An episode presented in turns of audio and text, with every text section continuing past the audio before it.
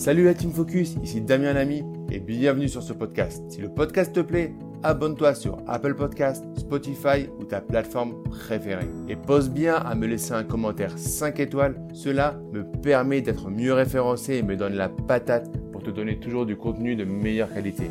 Bonne écoute. Mentir à la banque pour obtenir un prêt immobilier. Doit-on tout dire à son banquier? Bonjour à tous, ici Damien Lamy, votre formateur professionnel. Ancien banquier, je vous accompagne pour créer des revenus rentables et sécurisés. Alors dans cette vidéo, on va voir s'il faut mentir à la banque, si on doit tout dire à son banquier. Avant de commencer cette vidéo, je vous invite à liker la vidéo, à mettre un gros pouce bleu et à vous abonner à la chaîne pour rejoindre la première communauté en France d'investisseurs lucides et qui ont compris qu'on ne devenait pas rentier immobilier en seulement 3 mois. Alors doit-on mentir à la banque? Il y a beaucoup de choses qui se disent par rapport à ça. Et je me dois, en tant qu'ancien euh, de banque, euh, de rectifier la situation par rapport à ce, qui, euh, ce que je peux lire ou entendre. Dans une ancienne vie, j'ai travaillé sur la gestion des risques. Et c'est très important de prendre les risques que l'on comprend. Mentir à la banque, si elle le découvre, c'est très grave. Dans mon livre Les clés de l'immobilier rentable et sécurisé, je prends un exemple avec une jurisprudence.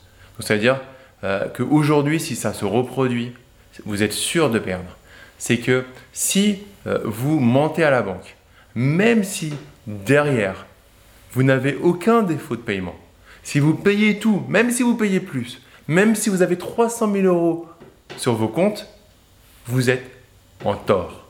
C'est pas parce que vous payez votre échéance et que vous n'avez pas de problème que si la banque veut vous attaquer, elle ne pourra pas, elle le pourra, euh, elle pourra pas, pardon. Elle vous attaquera et vous perdrez.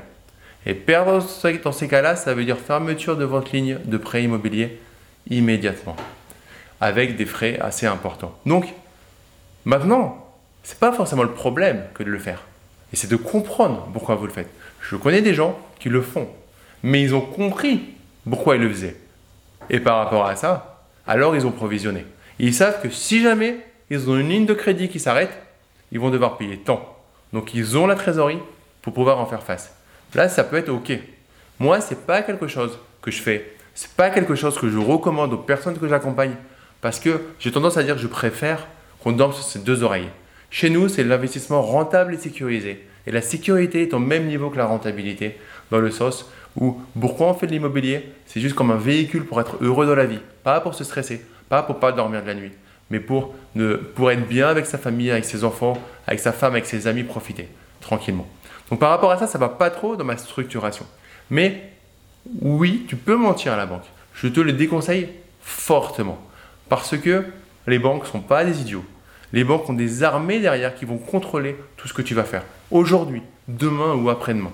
Le mensonge que tu fais va se savoir. Et quand tu vas se savoir, tu vas perdre la crédibilité. Tu vas perdre la confiance de ton interlocuteur. C'est comme quand tu trompes ta femme ou quand tu trompes ton mari. Tant que tu le sais pas, tu as l'impression que c'est bien. Mais déjà, deux choses. La première, est-ce que tu te regardes dans un miroir? Et la deuxième, tu as toujours la suspicion, le fait que tu peux te faire cramer. Et eh bien c'est la même chose. Ta banque, tu sais qu'à un moment, quoi qu'il arrive, elle peut te cramer. Et si elle te crame, tu vas perdre. Par rapport à ça, si vraiment tu peux faire autrement, why not? Si tu as une situation de toute façon aujourd'hui, c'est la galère pour toi. Et tu vas absolument t'en sortir le plus rapidement possible parce que tu peux plus vivre avec. Prends des risques, mais comprends les risques que tu prends. Par contre, si ce n'est pas le cas, alors je vais te recommander de prendre le, temps, de faire les choses dans le bon ordre et de ne pas mentir à la banque. Maintenant, faut-il tout dire à la banque? Pas forcément.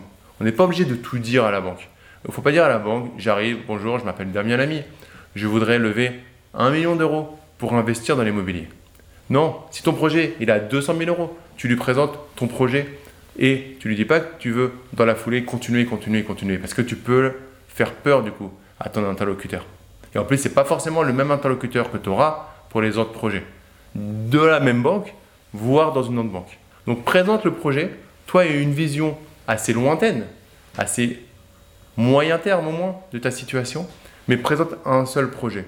Donc il faut pas forcément tout dire à sa banque, mais je te déconseille fortement de mentir à ta banque.